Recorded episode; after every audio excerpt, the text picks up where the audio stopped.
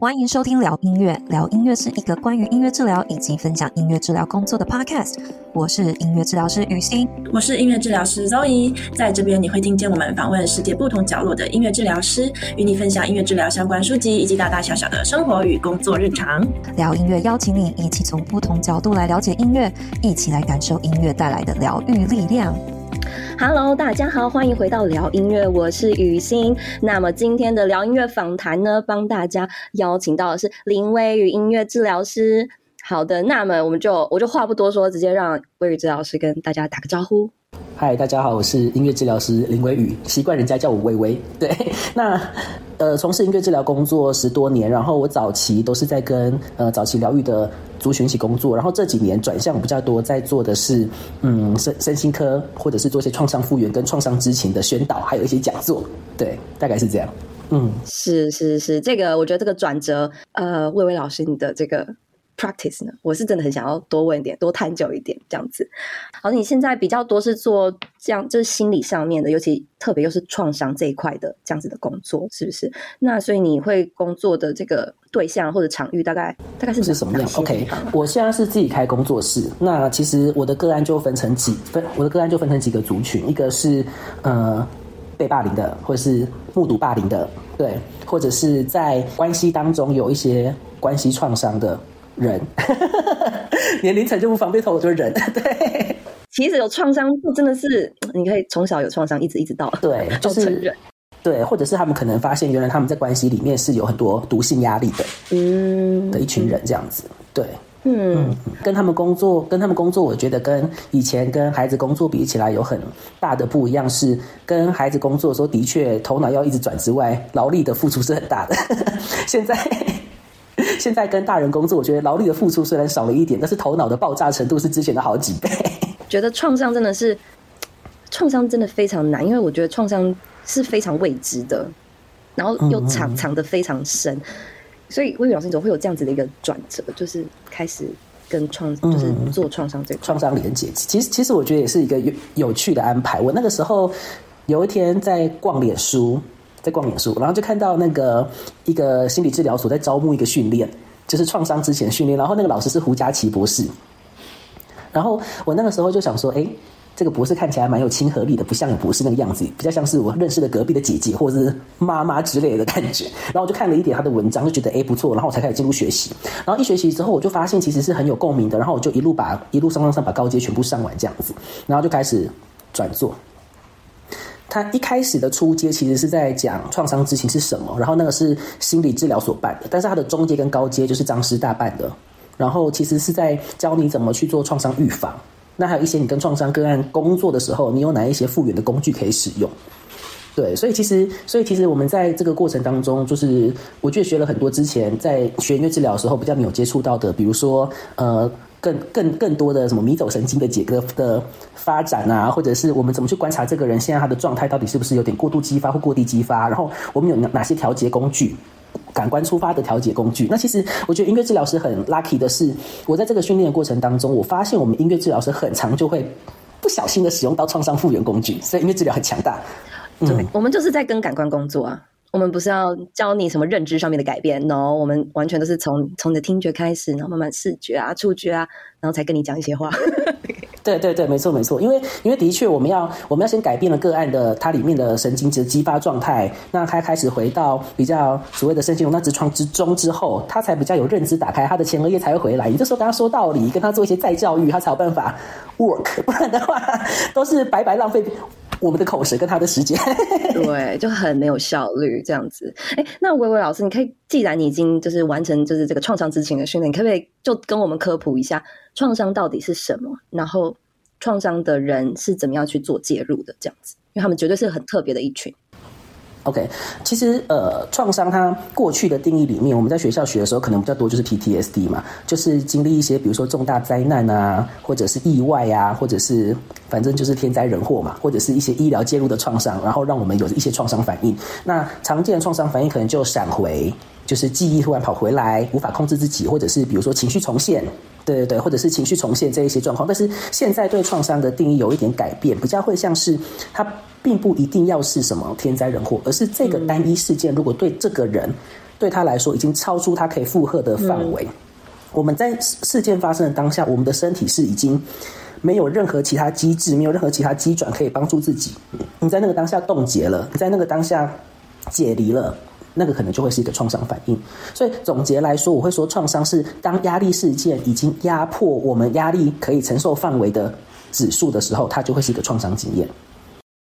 那创伤的人，他会是一个，就是像你刚刚说，他会，诶，他会一直卡在那个经验里面，这样子，像是这样子的。其其实不会是一直哦，它很它很让人困扰的地方就是，你什么时候会闪回，你不知道。哦，嗯嗯嗯嗯，你可能比如说走在路上走着走着，他突然就泪格在那里了，然后他其实可能就闪回发生这样子。对对，但他并不知道那是什么，或者是有一些创伤反应会是，比如说比较过度激发的反应，可能会是他的个性就变了，变得很激动，变得很容易攻击别人，嗯、变得觉得别人好像害自己，然后不知不觉好像变得比较容易去感受到别人的恶意，这些可能也都是一些创伤反应。所以后来这样子，就是大家开始对创伤的了解，然后研究，那后来发展出。创伤知情的这个介入又是怎么样的一个一个方法呢？就后面的一些简单的理论大概是这样。OK，其实创伤知情它。单纯做到创伤知情，它并不是一个治疗方法。创伤复原是后面的事情。创伤知情其实知情是什么？知情就是知道了，就好像我们每个人都有感冒知情。我咳嗽啊，一点发烧，我知道我应该感冒了。我觉得我突然我突然好像胃痛，我好像应该就是肠胃痛知情，我就知道。所以其实创伤知情它比较在推广的是协助大众可以有效的或者是更精准的去判断我眼前这个人他的状态是不是所谓的创伤反应。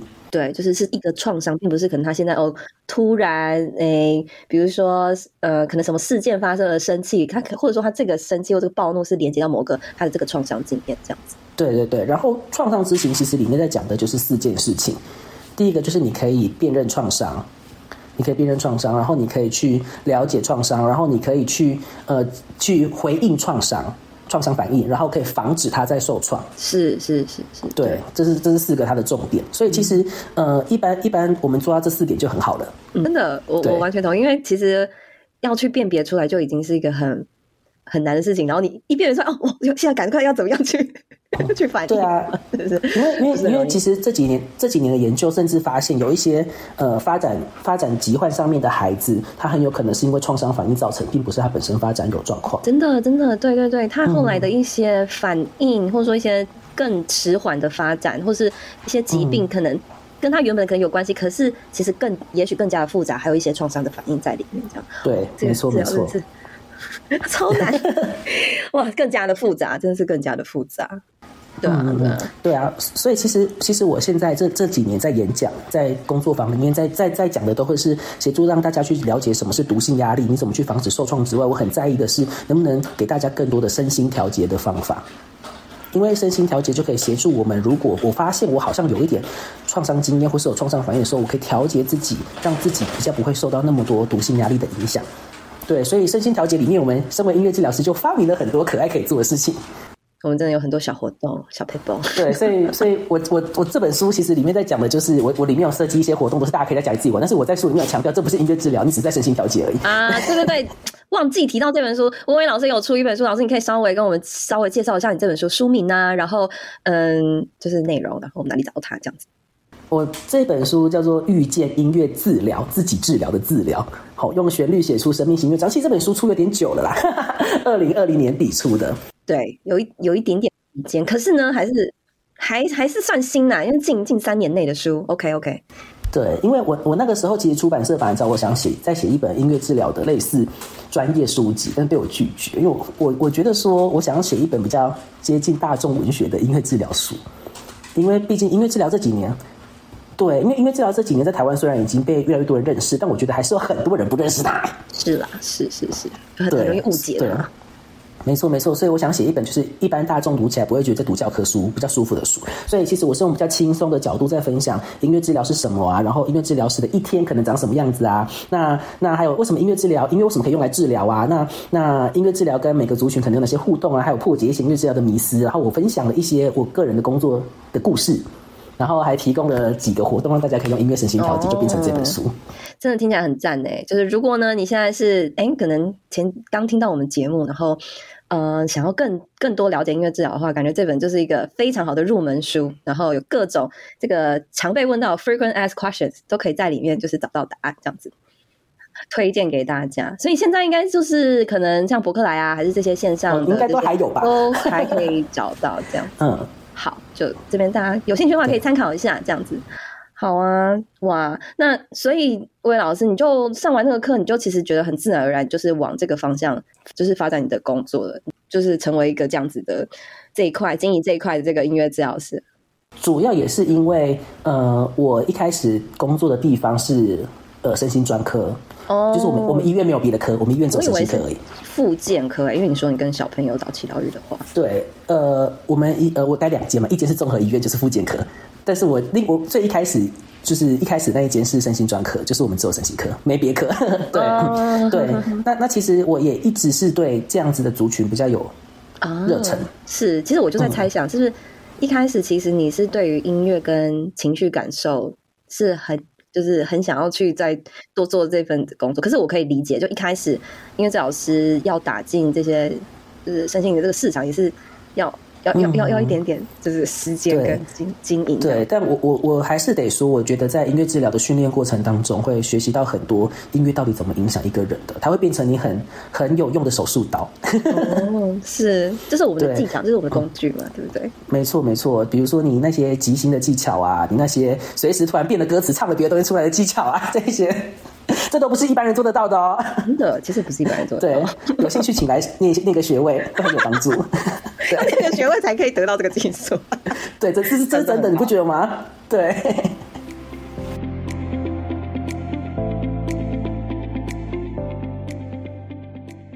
没错，没错，对，所以，所以其实我觉得我现在呃工作上面的改变就变成说是呃音乐经验比例的调整。对，当我要使用音乐经验的时候，我一定要让这个音乐经验非常印象深刻，或是对他的，或是对个案的影响是让个案很有感觉的，或是让他可以很投入的，或是就是在这个时候需要这个音乐经验。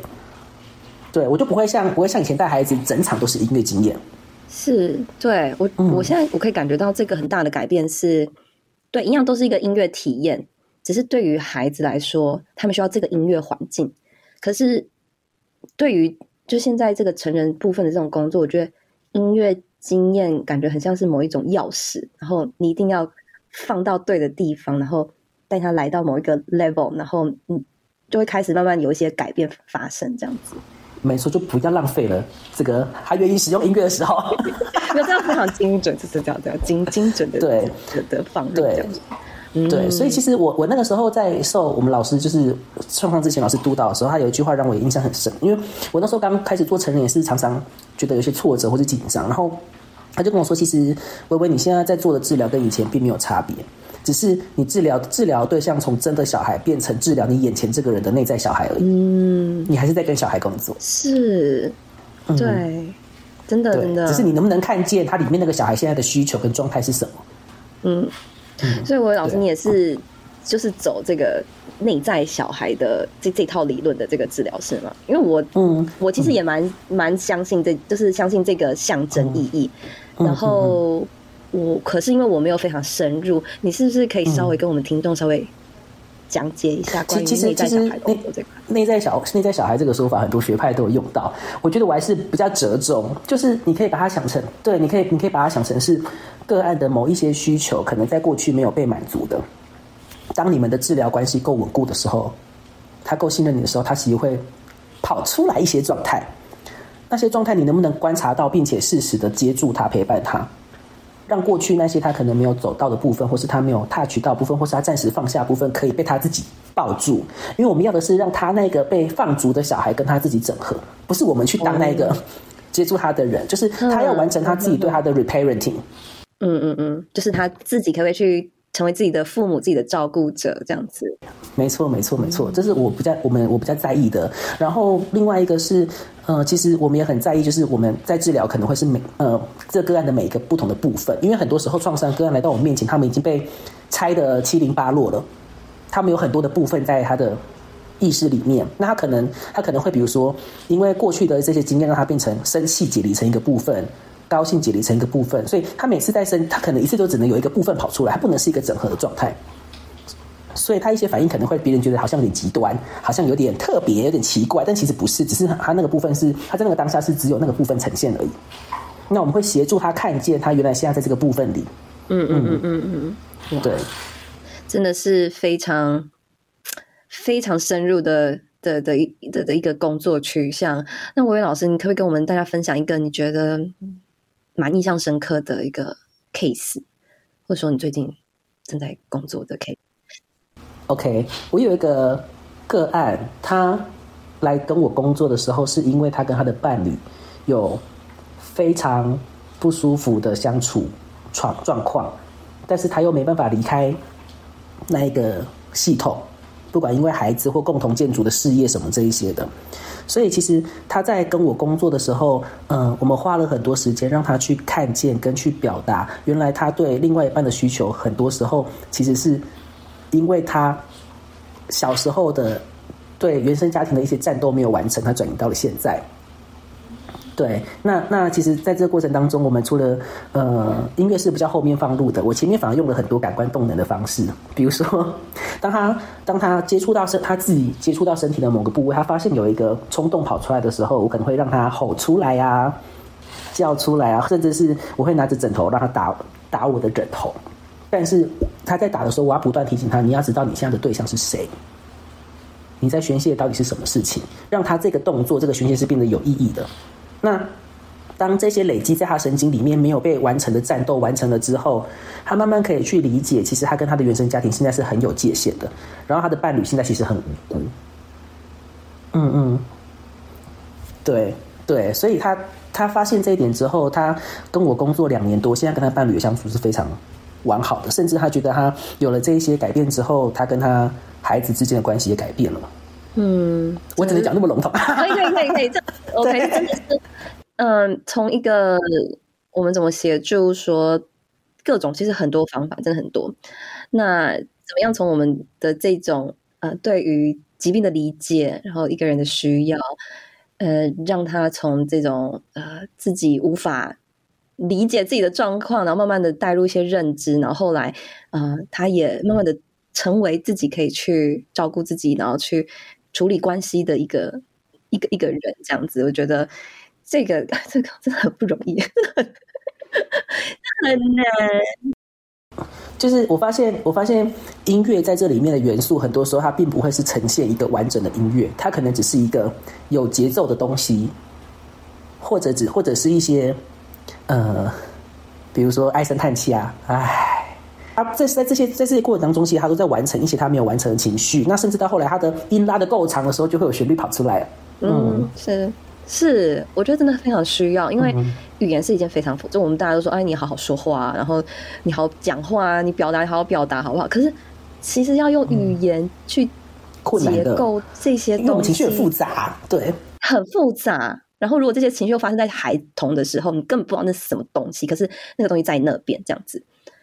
你一定要有一个方法，一个方式让他去表达、宣泄，看到他的样子，装出来这样子。那其实就是使用我们这样子的音乐啊、艺术媒介等等等等的，是真的是很非常非常有用、非常有效的。对，没错。那当然就是到后面我们关系更深入，就会开始做一些歌曲讨论什么之类的。那个时候歌曲选择上面，我就可以比较大胆一点，歌词比较辛辣啊，比较重口味啊之类的，而且直接就是嗯，就可以直接讲出来这样子。对，但是在那之前，其实我们花了好长的一段时间，在甚至没有音乐经验的，都是在建立关系或做身心调节。因为其实音乐它虽然是个很好的治疗工具，但它有时候真的很容易伤害，所以真的很小心的使用。如果如果你在那个当下使用了，呃，不管是过于强的音乐，或者是让个案的一些情绪因为音乐被引发，但是这并不是他当下可以去承接的，那可能就会有伤害。对，是这样没错。不过至少都有一个治疗师或专业的人在旁边，那这个伤害会可以尽量的去减低，这样子。对，当然，当然，当然，这个是我们重要工作啊。对对对，对没错，这是要治疗师的理由。对啊，对对对，嗯嗯嗯，是，对啊。所以其实我看这么多，真的很多很多的治疗方式，那。嗯，其实我觉得真正的心理治疗领域，他们也一直在探讨着说，怎么样让嗯病人真的可以去表达、宣泄出来。嗯嗯，嗯那嗯他们会其实我觉得很多时候像什么心理剧啊，还是什么的一些、嗯、完形吗？完形，对我要讲完形，啊、对，就是 夜神对一些完形主义的这些介入技巧啊，我觉得他都很想要去去触发这样子的一个状态，这样子。对对对，那我觉得除了这些心理治疗学派的技巧，那我觉得音乐治疗，表现艺术治疗广义的来说好了，我们其实也是嗯，一直是也是很很可以去带到这样子的一个介入的效果，这样子。对，那我其实今天是有也蛮想要把这一块就是介绍给大家。其实我们表达性艺术治疗、音乐治疗是可以做深入的工作的，这样子。对，大家现在可能比较少见，可能是因为我们还正在推广中。那真的也很希望说，未来我们音乐治疗师可以往这些深入的方向去。对，其实我这几年跟、嗯、跟咨商师们比较常互动，我觉得还蛮开心，是他们对我们是好奇的。嗯、是。对，然后然后一起工作之后，比如说像我有时候跟咨商师一起带活动，我们就会分配嘛，现在很有趣。比如说他前面他讲课，但是下午的部分的身心调节就会全部交给我，因为我们我们总是可以创造出一些语言创造不出的氛围。对，真的，嗯、我都觉得我，嗯、我学到后来，其实我以前真的非常想要觉得哦，有点我是不是可以成为心理师啊，心理治疗师？可是我越学音乐治疗，我越发现哦，我觉得。如果你真的好好用音乐的话，这个是非常非常强大的一个工具，因为你直接给你的个案是，你直接改变他的体验。那这个人体验被改变，他还能不变吗？是啊，是啊，是啊。对，因为有时候其实治疗师就是有时候苦口婆心，然后讲讲讲，或听你讲讲讲，就希望你能有一些想法改变。嗯，对啊，对啊，对啊。对，可是如果当你你整个人的体验在一瞬间改变，你其实整个人想法你就。Shift your perspective 了，你看事情观点，你就可以有很多不同。这样，这个其实超级超个人诶，就是你你的信念改变了，你的全部就改变了。嗯，是啊，我我是这样子想这件事情的，这超个人嘛，哈。嗯，魏老师，你多说这个，我就没有发现，原来我这个想法超个人诶。嗯，就是超个人心理学是不是？就是这个对，他他他跟他跟我们传统的想法比较不一样，会是比如说我们传统 CBT 好了，每个行为背后可能都有一个好好处嘛，或是有个认知在那边嘛，或是一些认知谬误，所以我们改变这些久了，你就会改变你的呃根深蒂固的信念。但是超个人是颠倒的，就是你现在的这一些行为，或是这一些想法，或这些自动化的反应，是因为你有个信念一直在影响你。哦，信念信念跟认知不同哦。我举例好了，你觉原来不同，我觉我一直觉得是很像的东西。来，我举我举例好了，比如说我今天站到体重机上面，站上去，我又变胖了。我认知上面觉得我变胖了，所以我可能有点心情不好，所以我今天就决定少吃一点。这可能是认知，但信念可能比较会是我站上去的时候，它会泛化，我又变胖了，完蛋了，我现在就是个死胖子，永远不会有人爱我，大家就会开始更瞧不起我。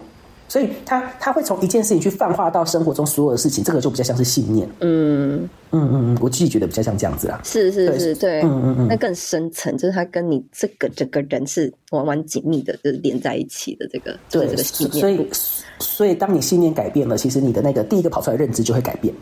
嗯，那认知改变，你的行为当然就改变喽。是是，对，其实认知啊，然后信念，其实他们是有不同的程程程度在的，只是我们好像。平常比较不会讨论到，就是说哦，我把它辨别说是什么。可是当你在做真的很深入的治疗的时候，哎，真的还是要去辨别说，哎，这个人他一直相信的东西是什么，一直去影响他的这个信念是什么，他怎么样看他自己，对不对？对，这真的是很重要的一件事情。那薇薇老师，你觉得超个人这样子的一个心理学主义、心理学理论发展，跟所谓的灵性需求这两者有什么样的关系吗？你你觉得？你相信人有灵性需求吗？先这样子说好了。我我我相信啊。对，我相信。不问这种废话。对，因因为因为因为我觉得我觉得灵性需求听起来好像有点玄乎，但是我觉得大家感觉是这样子。嗯，但其实一点都不玄乎啊，因为灵性就是根根深蒂固的信念，就是灵性啊。嗯，我比如说一些文化 mark，就是也是灵，也其实是灵性层面。比如说我随便举例好了，呃，以台湾来讲，你。看到乌鸦飞过去，你就会觉得天哪！古一些上一辈上一辈的人可能就觉得我今天会不会发生什么不好的事？嗯，对不对？但是谁告诉他的？不知道，就是身旁大家是这个文化告诉他的。一对，然后就深根蒂固在他的信念里面。对，所以其实我们生活当中很多事情都被这种信念影响。那那我们为什么需要这些这些信念？为什么需要这个灵性需求？是因为我们可以融合在这个集体潜意识里面。我们我们这样才可以跟这个文化媒合在一起啊，嗯、才融合在这里面啊。所以怎么会没有灵性需求？每个人都有啊，因为我这样才会有个归属感，我才属于这个土地，我才属于这里啊，嗯、我才属于这个家族。比如说我们我们林家人就喜欢吃水饺，诸如此类，我乱讲了没有？对，诸如此类的这种信念。就是这这都是灵性需求诶。其实，那除了这个之外，当然比较狭义一点的灵性需求，可能会讲的就是一些自我超越，或者是面对一些生死议题的时候，这一些面对人生必然要要面对的一些挫折跟关卡的时候，我们的态度是什么？可能我们也会谈到一些臣服，比如说生命当中真的就是有一些不可承受之轻，那面对这些不可承受之轻，你要一直跟他 fighting 吗？还是其实你有其他的可能性？这个也需要灵性的需求来帮助他。嗯嗯。对，就像常常会讲说啊，我前世就是欠你的啦，啊，或者是说，哦，我真的是不知道我上辈子是什么，就是我觉得好像就是某一种，你其实相信在你之外有一个力量，在哪里还有一个真的是影响着你的、影响着这个世界的这个力量。那如果一直有这样子的，你相信这个力量的存在，那其实就代表我们就用我们现在有的词语来说，这就是一个灵性需求的这个这个领域的这样子。对，没错。其其实我觉得有时候可以有一些借用，就是灵性需求，很多时候其实是在跟这个人的灵魂，也就是说他的个人潜意识跟集体潜意识交界处的地方工作。我知道现在还是有很多人不相信灵魂这件事情的，可是我觉得应该相信的人越来越多。嗯，说灵魂这件事情好像很不科学，但其实很科学。就是其实我觉得灵魂跟潜跟潜意识很像啊。就是比如说随便问随便好，假设你喜欢吃鸡腿好了，你为什么喜欢吃鸡腿？你不知道哎、我就是出生就喜欢吃鸡腿。那那个出生就喜欢的那个喜欢是来自于谁？对不对？对啊，所以所以这个可能就是跟灵魂或者是或者是你的潜意识就喜欢嘛。没有，我听起来这样子，我觉得这一件事情，灵魂或者说这样，我们一直在谈讲讲述的这个，好像一潜意识还是什么，一直说一直都在，只是过去不同世代的人用不同的方式去描述它。最早就。嗯，弗洛伊德他们就是从潜就讲说这个叫做一个潜意识，然后我们也沿用了非常久，因为我们觉得啊，这就是一个科学的东西，因为心理学也变科学啊，我是潜意识啊，讲讲讲。可是到现在，可能这个世代的改变还是怎么样，我们又或者说也是一另外一群人也意识到这个，所以慢慢的有一些其他的语言也词语，然后我们也是继续探讨的。那就是其实灵性就是一个探讨这样子的一个一个领域，我觉得又更 focus，欸，就是灵性这件事情，他们就你就你先不要跟我讲，先先。Evidence Space 就懂那个，我知道你们在，你们去你们那边。对，就是你，你，你可以说它是一个已经存在，但你还没有觉察的部分。啊、对对对，其实它已经是对，我觉得我想要讲那么那么多字，就是想说，我觉得它，我想讲是它其实已经存在，存在但是无法觉察。对，嗯，对，它也很难觉察，或者是说觉察的人偏少数一点，这样子。因为因为你知道我，我我就要分享我自己的萨满学习经验哈，一点点。这个是我接下来很想要跟你聊的。我因为我我我我我那个时候抱知识也是抱着一点点怀疑跟好奇的心去接触这个学习嘛，因为因为其实你可以发现，呃，萨满这几年的蛮多的带领人其实都是心理学背景的，甚至是像有一个阿贝托博士，他是神经学跟呃脑科学出来的，他他会他自己为什么会去学萨满，是因为他在呃大学当教授，然后每天都在解剖那些脑，但是他发现他永远都不知道意识到底怎么来。他一直想研究意识怎么来，但是他发现他找不到答案，所以他只好往古老的地方去找。真的问题哦，他问的是问题太深了，所以真的没办法，科学真的不不。对，所以才去，因为所以那个时候我记得我第一次去上课的时候，我外国老师跟我说了一句话，就是说，真正的科学家是不会否认灵魂存。灵魂不存在的，因为科学家你要证明它存在要有证据，你要证明它不存在，你也要有证据。所以现在没有办法证明灵魂不存在，但是也没办法证明它存在，所以它就是一个薛定谔的猫嘛，它可能存在，也可能不存在，所以它就是一个可能有可能没有的状态，所以你不能说它没有。对对对对，你不能说它没有，对，因为你也没法证明它证明它没有。对 对啊，就是这样。或其实我更相信，或者说我也不不一定说我更相信，就是。我其实也是相信，其实科学也是很有局限的。就也许未来真的科学可以去有更多的突破，可是我也觉得，也许在研究灵魂这一块，科学是办不到这件事情。嗯，或许需要更多时间吧。对对，就所以就是有时候说，哎，科学没办法做，就不一定代表不存在，或者是说大家好像从来没有，因为科学地位太崇高了。好像没有一个比较，我觉得比较合适的角度去去看待科学其实是什么？它是一个怎么样的工具，或它带给我们什么样的视野？那它带给我们这个视野，也许也遮掉其他我们也可以去看到的一些事情。它因为我们只戴上科学的这个眼镜，所以我们就看不到其他的东西，这样子就没有这个质疑的这个想法。对，其实我们把它拉回助人工作者这个层面来看好了，就是无论无论我们在使用的方法，或者是或者是。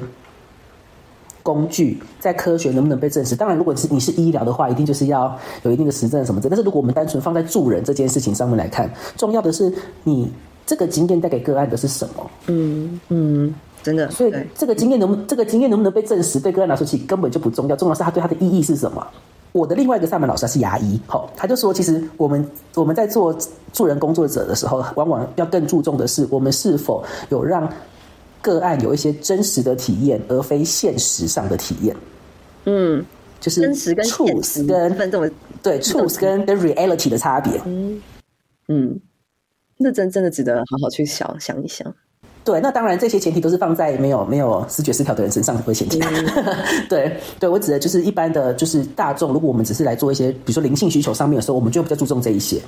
跟薇薇老师，你这样探讨了一下，聊一下我，我我一直以为经验体验都是一件非常重要的事情呢。可是你这样子讲来才，才我才好像被告知说，经验体验它只是一个选择性的，你知道吗？反正经验体验有没有存在，有没有发生？我不会去计较，可是我要看到效果之类的，或者说我要看到步骤正确。嗯，这个就是我们我们很多时候会落入这个窠臼里啊。对对对不对？对啊，就是就是我哪里是不是哪个 SOP 没做到，或是我是违反了某个规则之类。但是或许那个规则对个案来说并不是最重要的。对，真的这个体验才是，我觉得这个经验是不不不是只有重要这两个词，重重要这两个词我觉得有点抽象。是对于我身为一个。治疗师做临床工作者，我觉得这个体验是我带来改变的这个渠道。我如果没有制造这个体验，我觉得我今天会带来治疗的效果的可能性非常非常低。如果真的没有体验的话，我我觉得我没有办法，啊、因为身为一个音乐治疗师，这就是我的工作方法。我我没有其他的，说实话，我觉得就是我的压箱宝，这个我没有带其他更厉害的东西。因为你我们不得，我们不得不不得不说一件事情，就是表达一表达性艺术治疗，它本来就是一个经验取向的治疗。是，对对对啊，嗯，没错。好了，当然我们今天又更重新跟大家好好的反省一下，阴招是什么东西？是经验。大家经验式的体验，对，记起来。是，哎，魏老师，回到你刚刚那个故事讲到一半，就是你怎么开始学习萨满的？其实，其实我就爱玩，然后对很多神秘的东西很有兴趣。然后你就你也知道，我们音乐治疗的前身在古代，我们就是巫婆巫师嘛。巫师，对，跟大家讲，这不是我老师随便讲，不是因为他是来宾，所以他就可以随便乱讲。不是我，我以前在 Lacy 学习的时候，我们老师也有叫我们去读一下这样子的文献跟 paper，就是音乐治疗。因为音乐知道哪里来，有很多种脉络啦，可是其中一个脉络是就是萨满这样子。那老师，你要不要跟大家说明一下萨满到底是什么？Shaman 是什么？OK，萨满呢？呃，我们用人类学的定义好了，好，它有一个广义的定义跟一个狭隘的定义。哦，广义的定义就是你可以借由呃意识转换，旅行到其他意识层面。带回讯息或是得到消息的人，或是你有这个意识转换能力的人，嗯、你就有萨满的能力。嗯，但是第二个狭义的体验就比较难了。第二个规定是什么？人类学的第二个规定是，你除了可以意识转换之外，嗯、你还要能够展现奇迹。就比如说，治疗人，这样算是奇迹吗？对，你看在古代，就是比如说这个人咳嗽咳了好几天，吃草药都没用，然后你来这边，然后你就手上他这边，然后对他唱歌，嗡嗡嗡嗡嗡，唱完之后就好了，我不咳了，这就展现奇迹。可是我觉得放在那个脉络来说很合理，因为以前的人就是知道的东西太少嘛，所以很多都是像这样子，就是很神秘学的方式，嗯，但是哦，原来这是哪个神力啊，然后什么什么这样子。对对对对，但其实你觉得他没有道理吗？其实有一点道理，他说不定刚好碰到他哪一个神经啊，或者什么东西，他刚好解除了某一些张力，他就好，也是有可能嘛。好，这是我们后话啦。但是人类。对人类，人类学当就是就觉得你能够意识转换，然后你可以带来奇迹的人就是萨满。那当然，在传统部落里面，萨满工作是非常忙碌的。哦，他们大部分做几件事情。第一个事情，他们会是医生。所以他们要知道各种草药的用法，然后知道什么状况有什么器具可以使用，甚至可能要会按摩啊，可能要会针灸啊，可能要会动简单的手术啊。比如说你被箭射到，你要能把它把箭头拔出来，然后把它缝起来，清伤口。对对对对对对对对，没错。然后第二个是他们是部落里面的历史学家，嗯，好好有趣哦。他们是要是历史学家，对，你可以你可以把它当成他们是活的农民历，因为他们就是要知道，哎，现在已经春分了哦，鹿群会从西边的森林出来，所以我们要去西边打猎。然后东东边的海边现在开始会有海菜可以采，不然他们怎么活啊？部落的人怎么活？整个是四季的变化，这样子，整个大自然的这个整个环境发生什么事情，这样子。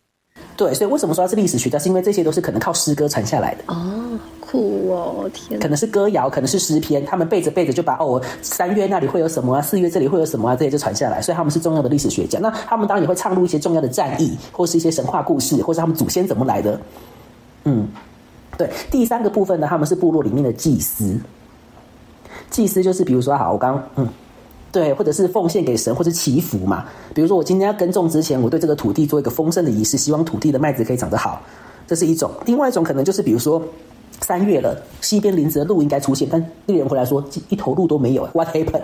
我们要吃什么？那他可能就要先赶快拜拜猎神啊，请猎神协助我们，让鹿可以出现啊，对不对？这祭司。那当然，萨满里面他，因为他祭司是一个公，祭司跟巫师是有差别的哦。应该很多人没有想到这一点。没有，我真的觉得我今天是来听你讲讲故事。OK，祭司跟巫师的差别很大的差别在于，祭司是守护仪式的人。嗯嗯嗯嗯，祭司是守护对，然后对巫师是创造仪式的人。嗯哦，对，原来对，所以所以其实祭司可能有一定的 SOP，我现在应该做什么做什么。但是如果他做的这些都没用，他就还是要做精神转换去取得新的神谕嘛。所以我现在可以有什么新的方法可以做？那通常萨满是身兼这两个职位的。那第四个工作，他们在部落里面在做的是战争机器。想不到吧？如果今天我的酋长回来跟我说：“哎、欸，喂喂，我今天去跟对面的酋长聊天，我觉得嗯，我们可能会打起来了，怎么办？你要不要处理一下？”你是说他是去发动战争的那个人？不是，是可能会战争的时候，在真正的两个部落打起来之前，萨满就打起来了。原来是这样，怎么什么意思呢？萨满这么凶，我以为他们是很疗愈、很平衡。他们那么凶。是哦，是哦，但是萨萨满其实是非常注重平衡的，跟非常注重。一切都是相互辉映的，嗯、所以其实为什么为什么说他们会先打起来是？是、嗯、他们第一步可能会是好，那我就先诅咒你的土地玉米长不好，猪猪生病，猪生病啊，然后风灾啊之类。但是你看，在这个过程当中，可能因为你没有粮食了，两边就根本就不用打，嗯，没有人会死亡。哈，所以这萨满是怎么样？他就是我要保护我的这个村庄，我的族群啊，群对对、哦、对。所以其实，在以前的萨满是为部落为部落工作的。那当然，现代实践者没有啦。现在我们 我们不会为了我们的村庄或国家去做什么事情。对，是以前嘛。对啊，对啊。是以以前的萨满是做这些这些状态，但现在留下来，像我们现在去受的一些训练，大部分都是以疗愈为主，所以他们留下的一些疗愈仪式。对对对对对。以前我我好像我记得我们之前学的时候，其实主要。在了解的是这一块，就是萨满的疗愈的能力，或者他到底是一个怎么样的疗愈角色，这样子。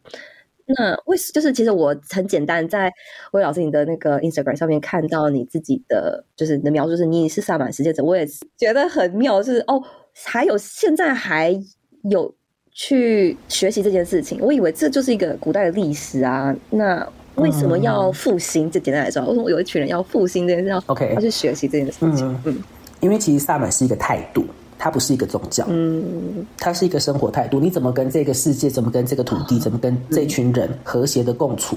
所以，其实我觉得我在受这个训练的过程当中，都是不断的回到自己身上去看我现在怎么了，跟我的感觉是什么，然后我有哪些方式，我有哪些资源是可以让自己更稳定、更扎根。然后我遇到事情的时候，我其实可以怎么做，是让这一切是有循环跟流动的。我觉得我在受这些训练的时候，得到最多的是这一个。对，我觉得好像这种看世、嗯、这种萨满的这个世界观，好像真的是要从萨满这边去去学习，去去看这个世界，嗯、去看自己的就是位置这样子。像像动物啊、植物都有很多智慧嘛。有时候就是我在想一些人际关系上面的纠缠的时候，就会觉得这就是一个食物链。我现在如果就是一个刺激消费者，我就要做好这个角色；如果我今天是生产者，我就要做好这个角色，因为这个生态才 run 得起来啊。但你要找到你自己的定位啊！你要你要看到你自己到底是那个狩猎者，还是被狩猎的，还是你是第一级那个，第二级那个。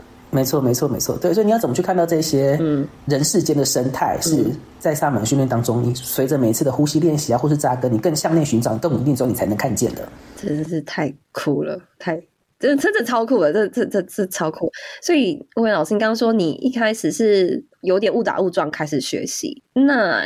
没错，怎么样？萨满、嗯、为什么会持续学？啊，如此吸引你？你觉得这个？我跟你说，他们实在是太太厉害了，就是厉害在哪？这个就真的是有点玄乎，但是应该无法解释。我举例好，比如说，我们随便你知道？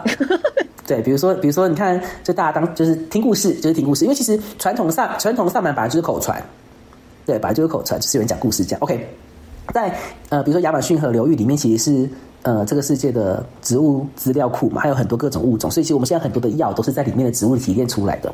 那科学家就这些医学家就发现一件神奇的事情，就是为什么这些部落里面的萨满们，他们去熬这些草药汁的时候，知道说 A 药草跟 B 药草比例要多少，然后熬多久才可以提炼出某个化学成分，然后是可以治疗什么病的？因为那是我们现代科学家去什么气象质谱仪啊之类分析之后才能知道。但他们怎么知道？你知道他们萨满多可爱吗？他们就笑笑跟他说：“植物告诉我的啊。”他们就昏倒，所以 你听到这种故事的时候，你不会很好奇，你怎么你怎么让植物告诉你，我要这个要放多少，那要放多少，我要熬多久会有这个效果，可以刚好提炼出那个浓度来，那个剂量来。那那当然对萨满来说，他们不觉得那是剂量什么，他们只是觉得哦，这个植物的精灵告诉我，这个植物的大灵教我怎样，那个植物的精灵教我怎样，然后他们要怎么融合这一些，他们有他们的文化符号嘛？对，但是我就很好奇说，我们是不是真的可以有？跟其他的物种交流，跟这个地球交流，或是跟甚至跟灵魂交流的可能性，因为因为不得不说，我在临床工作里面有时候还是会遇到限制，有些个案你就是工作了很久，就是进步有限，到处都是。说实话，大家不要看我们很爱分享一些很赞的例子，那个有啦，可是我们更多的是 裹足不前个案。对，然后你，然后你我，我就会觉得，我想要知道有没有其他的可能性。除了现在的主流医学之外的可能性，所以我才越走越多。然后除了这个之外，后来也发现，比如说我学习一些仪式的时候，发现他们触碰的一些点，他们触碰的地方，刚好是一些可以调节，比如说迷走神经的地方，就是他们怎么都可以刚刚好摸到可以做身心调节的位置。那这这些古代的萨满怎么知道呢？他们就会说哦，比如说风告诉我的，诸如此类。可是你在学的时候，你就是要学的很精准，他们要碰哪里碰哪碰碰哪里这样子吗？还是你要去听一下？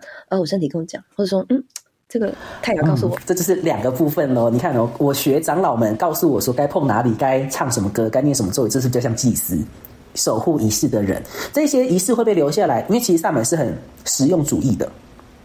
没有用的仪式不会被部落留下来，嗯，哦，他们只会留下有用的仪式，嗯、所以这些一定是他们做了很多代之后，几乎百分之八十都有用，这等于是他们的研究嘛，百分之八十都有用，才才会留才会留下来。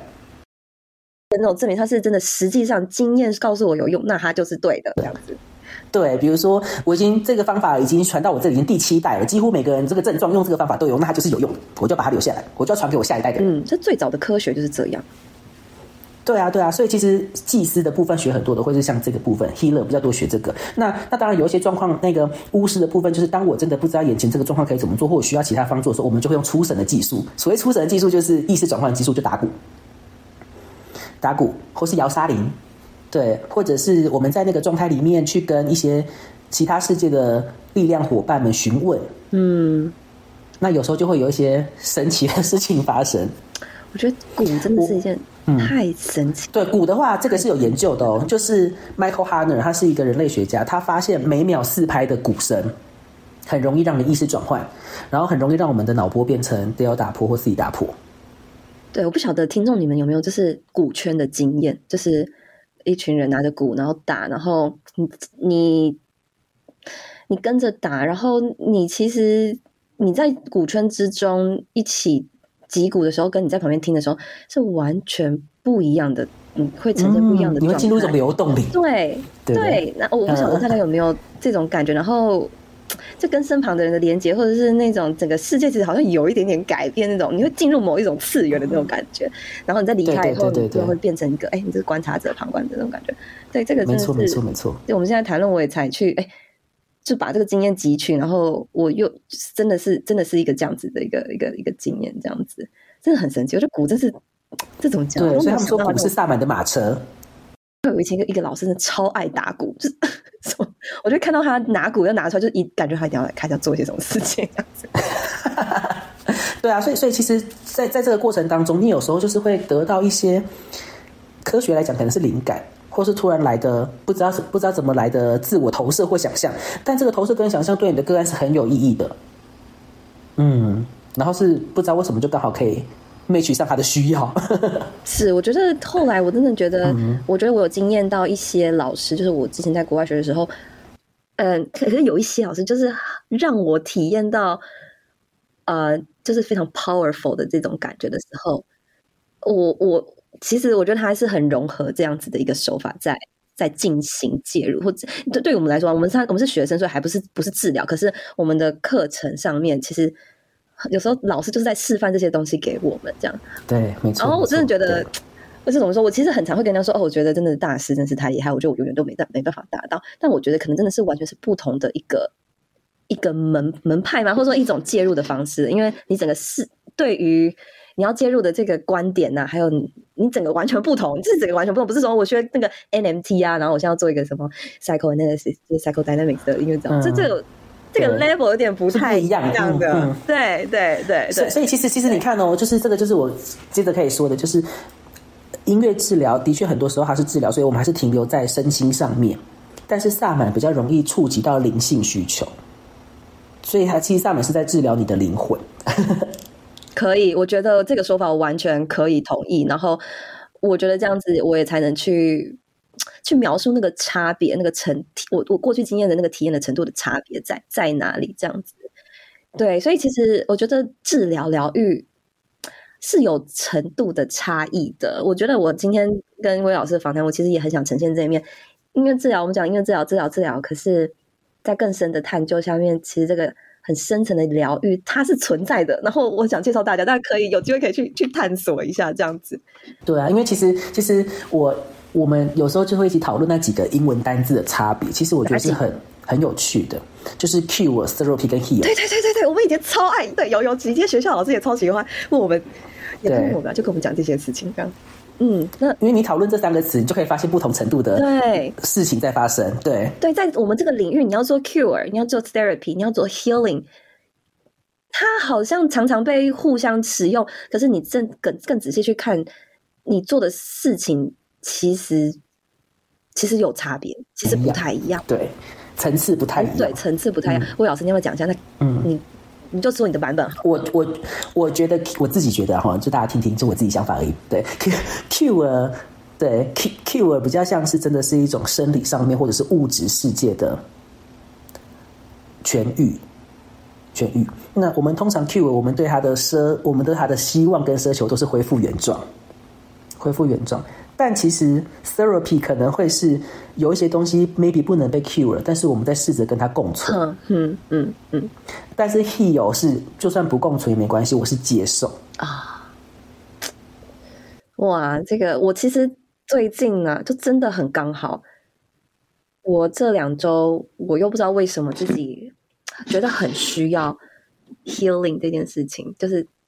疗愈或这样子，那这个 healing，我想用这样子，并不是说，哦，我哪里受伤了，还是我遇到了什么就是困难，或者我这边有个什么障碍，我要解决，就不是我要解决什么都不是，我现在不没有要解决，或者也没有什么 case，是我觉得我需要 heal，而、我这也有点不知道，这、这这一波到底要是怎么样？对，所以所以就是我们会觉得我们部分的自己好像。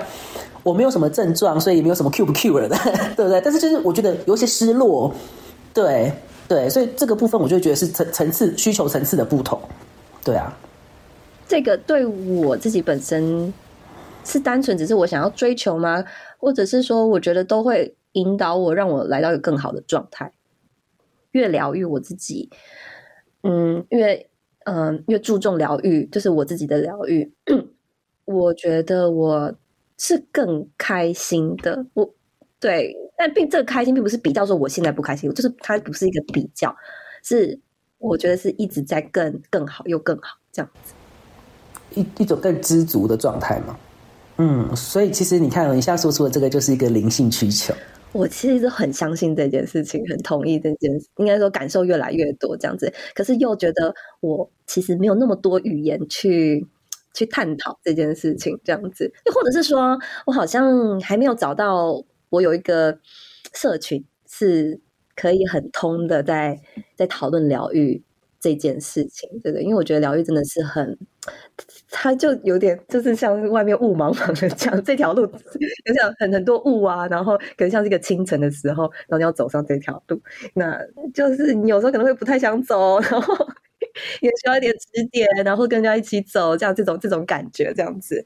对对，嗯，嗯，有一些需求突然这时候跑出来了，对不对？我们本来身心调节一下，或者是说我可能现在很多需求都满足了，因此我开始有比较多灵性上面的这种感受力或觉察力的需求，这样子。嗯，对对对对对，对啊，这是很有可能的。所以其实其实我觉得萨满在部落里面的工作，他是这三件事情都在做的。嗯嗯。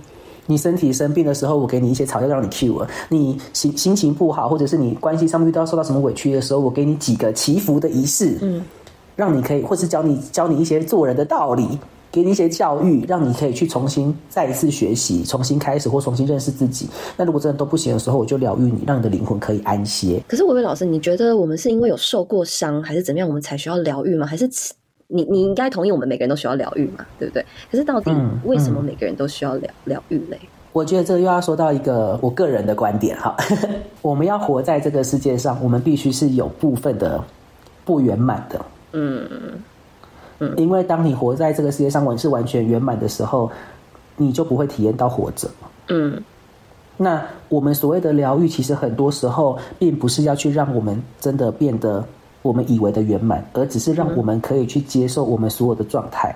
当当我们接受的时候，你的心态是达到圆满的，但是你的状态并不是真的回到那个像人家说 rest in peace 那种完全的圆满里。嗯嗯嗯嗯。所以其实为什么每个人都需要疗愈呢？是因为每每个人的呃生活状态，或是每个人现在的生命经验，其实都还是在持续学习当中。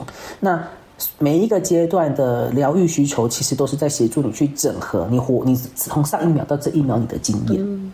我们都还在，我们都还在扩张。嗯，是。但是扩张的时候是囫囵吞枣，还是真的有整理的？那是有不一样的层次的。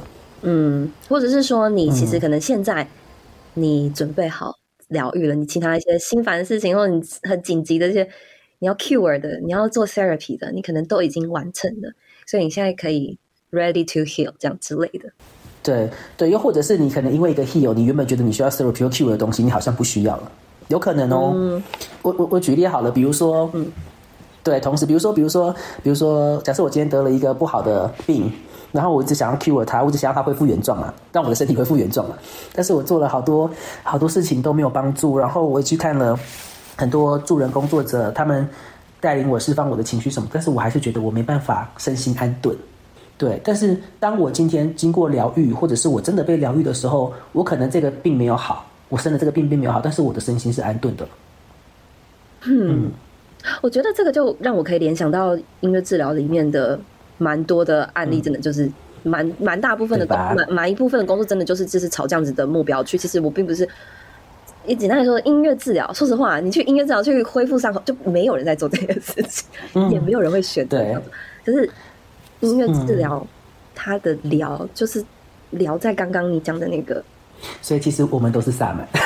对，我觉得最有、嗯啊、最 powerful 的，真的就是在这这一块，就哦，原来，嗯，原来这些 moment 我们同时正在做这三件事情，这样子。对，嗯嗯嗯。可是我觉得说我们有意识没意识，啊、就这些事情就就已经都在发生了。我们这样是有点，我这样是有点不太合格。嗯、不会啊，不会啊，我我觉得，我觉得本来就是因为其实你不得不。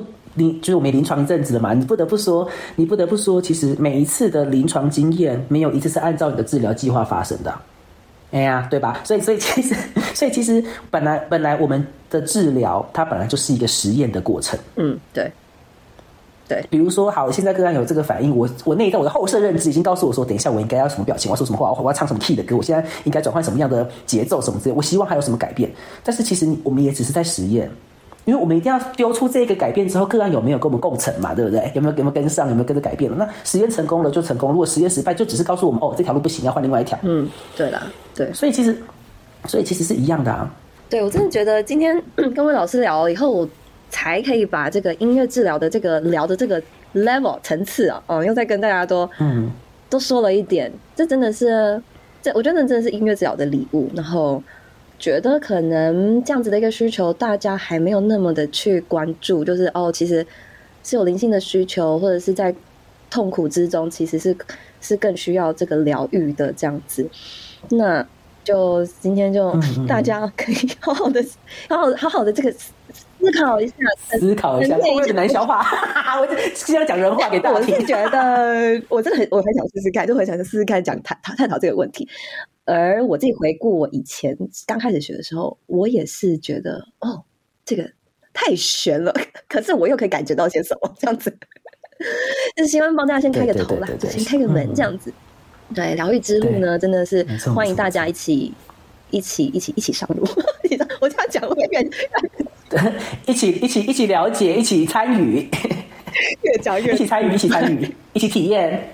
是，所以魏老师，你觉得，嗯，我们如果真的现在已经，我们要怎么样去察觉我们的疗愈，或者是说这个疗愈，我们要怎么样开始啊？如果说我们每个人都需要，嗯，我觉得第一点还是要先有自己的。对，这这很难规划之外，我觉得基一个最基本、最基础要做是每个人都要做的，就是你一定要花时间跟自己在一起，你一定要花时间独处，然后，然后，然后这个独处并不是让你就是封闭自己什么的，而是去陪伴自己的需求。就自我照顾是最重要的第一步了，因为你只有这一些之后，你才能可能有机会去 touch 到发现你的自我超越的需求是什么。嗯嗯嗯，我觉得当我的，其实我觉得我自我察觉这个能力真的是从我第一天开始学音乐治疗以后才开始，就是我觉得这是很多的很多的成长，这能力才是加速的成长。那我觉得这个很多的每天的自我察觉，这样这个经验是累积累积累积累积到一个时间以后，我才会开始察觉到。这个疗愈的需要，我真的想要成为更好，或者是觉得我就像老师你刚刚说到，就是我有些东西我真的需要整合，因为我也不再是过去那个我，嗯嗯嗯，可是我现在到底是谁，或者说我未来想要成为一个怎么样的我之类的，那这个都是因为很多的自我觉察，我好像才来到一个这样子的一个这样子的状态。对，我知道有一些人其实是用写写写日记的方式，对，有些人是用写日记的方式，那当然比较音乐治疗做法是。你就可以收集自己喜欢的歌单喽。呃，二零二三年的春季最常听的前五首歌是什么？夏季最常听的，然后你可能在年底的时候，你的跨年就是回顾你这这一季的这，如果一季都选三首歌，你你年底就有十二首歌，你就刚好把这十二首歌听一遍，就可以想想今年到底学到个什么，跟整合了什么，也蛮好的啊。真的，这真的是音乐，真的是很好，让我们去增加我们自我察觉。呃，就是应该说，嗯，音乐真的是一个很好，呃，去让我们它是个很棒的容器，提供我们对。对，容器，然后提供我们自己，诶，关于我们的知知识，嗯、就是我们这个 self knowledge。对，因为其实你没办法问别人，对，说，诶，你到底是谁？你告诉我，我这个一月、二月、三月到底发生什么事？怎么样的？没有，嗯，事情就嗯没办法，很多有关于自己的，你真的没办法从外界而得，你需要自己的观察，嗯、然后 你需要一些些小小的工具啊，嗯、不管是你自己写的日记，然后你去看过的书，嗯、你看过的电影，然后你的这些给你的。经诶经验或情绪，嗯、那或者是说，就刚刚魏老师讲到，就你听过的歌，对，这些都是一点点记录，就关于你，对，是谁，关于你的生命这样子。对啊，所以这是一个蛮好的方法，我觉得用写记录歌单的方式，嗯。好的，今天真的是非常开心，可以跟魏老师聊到这个，真的回台湾以后，从未好好跟谁讲过的这种、嗯、这种话。其其实我很感谢你的邀请，因为其实我我这样我做这这些年做这些转换，其实自己一开始是蛮忐忑的。因为毕竟从一个，毕竟毕竟从一个这么白色巨塔世界跳出来做相对 open mind 的事，是啊，是。对，所以所以其实其实我觉得我并并不会因为这样就去就完全丢掉过去的过去的训练，我觉得那些训练是重要的，因为那一些训练可以让我在接触这一些新的经验的时候有更多整合的可能性，或者可以比较很快的知道它的脉络或或来源可能是什么。过去的这些专业训练都也是变成我很好的养分。就是过了这几，就自从毕业以后，我也才发现哦，原来音乐治疗师真的不是你真的就停在你学业完成的那一天。